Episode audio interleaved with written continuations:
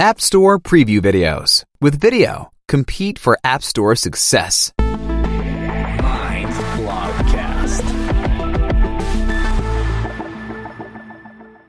Have you built your app and are now wanting to bring it to the people as successfully as possible? Well, then it's time for an intelligent marketing strategy. Why you should no longer ignore App Store preview videos is explained in this blogcast. You are on every smartphone. Apps. They support us in our everyday lives and make our lives 100% easier. Checking private messages in Facebook Messenger or looking for directions in Google Maps has become a habit. Smartphone users use an average of 9 apps per day and 30 per month. The popular app categories are social networking, communication, productivity, and dating. Their usage time has risen dramatically in the last two years. Today, U.S. citizens spend an average of more than two hours a day in apps. The result? People are hot on apps. For entrepreneurs, this is both a blessing and a curse. On the one hand, this market has great potential for new app developments. But on the other hand, you are competing with over 2 million other apps in the App Store. So how do you manage to stand out from the crowd and remain competitive? The answer may or may not surprise you. Use explanatory and image enhancing App Store preview videos. The brain jogging app Peak sets a good example. By splitting the screen, interested parties can gain a direct insight into the functionality and design layout of the app. The video ends with an encouraging final picture. Awesome job, H! Goal reached. Peak leaves the viewer with a positive feeling and remains memorable.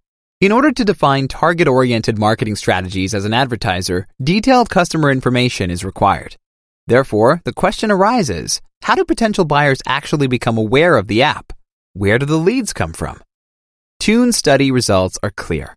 47% of iOS users found the app in the App Store, while 53% of Android users did the same in Google Play. What does that tell you? You should focus your marketing activities largely on your App Store appearance to promote your app and generate more sales. Moving images are an excellent tool for this project. The current trends speak for themselves. According to Cisco, videos will account for 82% of internet traffic by 2020. Consumers simply love videos. They stand out from the written flood of information and are easily digestible food. In addition, moving images promote trust on the part of users. They serve as a powerful branding tool and can even help achieve higher Google rankings. Why not use videos in the App Store? We are fully behind this idea. Unfortunately, only a few brands use this possibility, which is reason enough for us to help you. Dealing with App Store preview videos isn't rocket science. We'll give you the most important step by step guidance so that you can stand on your own feet as quickly as possible. We'll begin with a definition of the App Store preview videos and explain how they differ from normal app videos. What is an App Store preview video?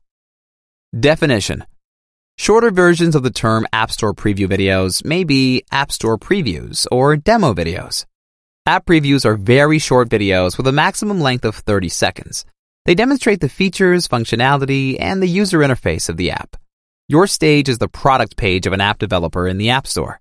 App previews can be shared either as original screens or as visual abstractions. In addition to static screenshots, App Store visitors can use demo videos to get a better view of an app before they buy it. App Store preview videos contribute to a positive user experience and encourage app downloads. As the saying goes, Keep it short and sweet, which is exactly the challenge with this type of video. However, if you understand how to do that, you have mastered the art of video creation. Mind proceeds according to the poodle principle. If you would like to know what that means, then this video clears up. Videos, part of the App Store optimization. App Store optimization, or ASO, is essentially nothing more than search engine optimization, or SEO, for the App Store and Google Play. Like SEO, ASO concentrates on keyword and search relevance as well as keyword density in the app description on the product page of an app. ASO ensures the general improvement of the online user experience, requiring further marketing measures. The mobile app development agency Buildfire published these top app ranking factors. Relevant keywords in title and description, number of downloads, ratings and reviews, icons, and screenshots. Your success is reflected in the app listing. Of course, as an app developer, you want to be at the forefront. We are of the opinion that one decisive factor is missing videos. Not only do they improve the user experience, but they also favor customer ratings and benefit of your app ranking. The extent of the domino effect is much greater than initially thought. A good ranking in the App Store also optimizes finding your app in mobile search. The chance of gaining new customers this way is growing. Have you thought about the fact that more people surf with mobile devices than with a desktop? All we can say is, mobile rules. This example will prove our point. Type the search term daily meditation on your Google smartphone. What happens? The meditation app Calm appears first before all other search results, with over 8,000 positive reviews. App Store preview video versus app video. We suspect that you might be confused about the two terms App Store preview video and app video. That's why we want to briefly address the difference. App Store preview videos can be found only in the App Store and are a maximum of 30 seconds long. However, App Store preview videos can be reused for different promotional purposes in different ways. We then call these promo videos app videos. They differ in length and location. Make sure you include promo videos in a couple of these promotional activities. Our experience to date has shown that they can help you make a profit. Eye catcher on app landing page in the official corporate blog and in email campaigns. Advantage, strong branding tool with high advertising impact. Virality generator in social media. Advantage, use reach strength of channels. Entertainer, as in store promo at trade fairs or app launch parties. Advantage, arouses attention and interest. Icebreaker for presentations. Advantage, convince investors and business partners. Here's a tip. Pay attention to the given format and video length. These can differ depending on the platform. We don't want to keep you on your toes any longer. Now it's time to learn how to create compelling App Store videos yourself. You will be well equipped with our tips. Four simple steps to the convincing App Store preview video for iOS apps.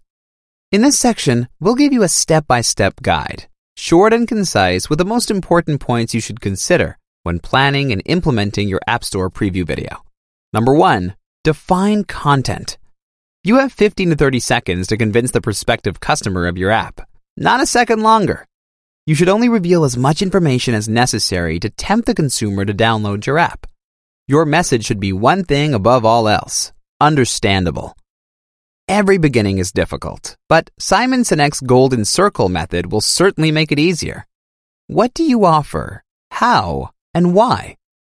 Create a priority list for the app features and spin a story around them so the consumer becomes more aware of the app's added value. Number two, record video. Rule, you orient yourself when shooting a ready-made script or screenplay.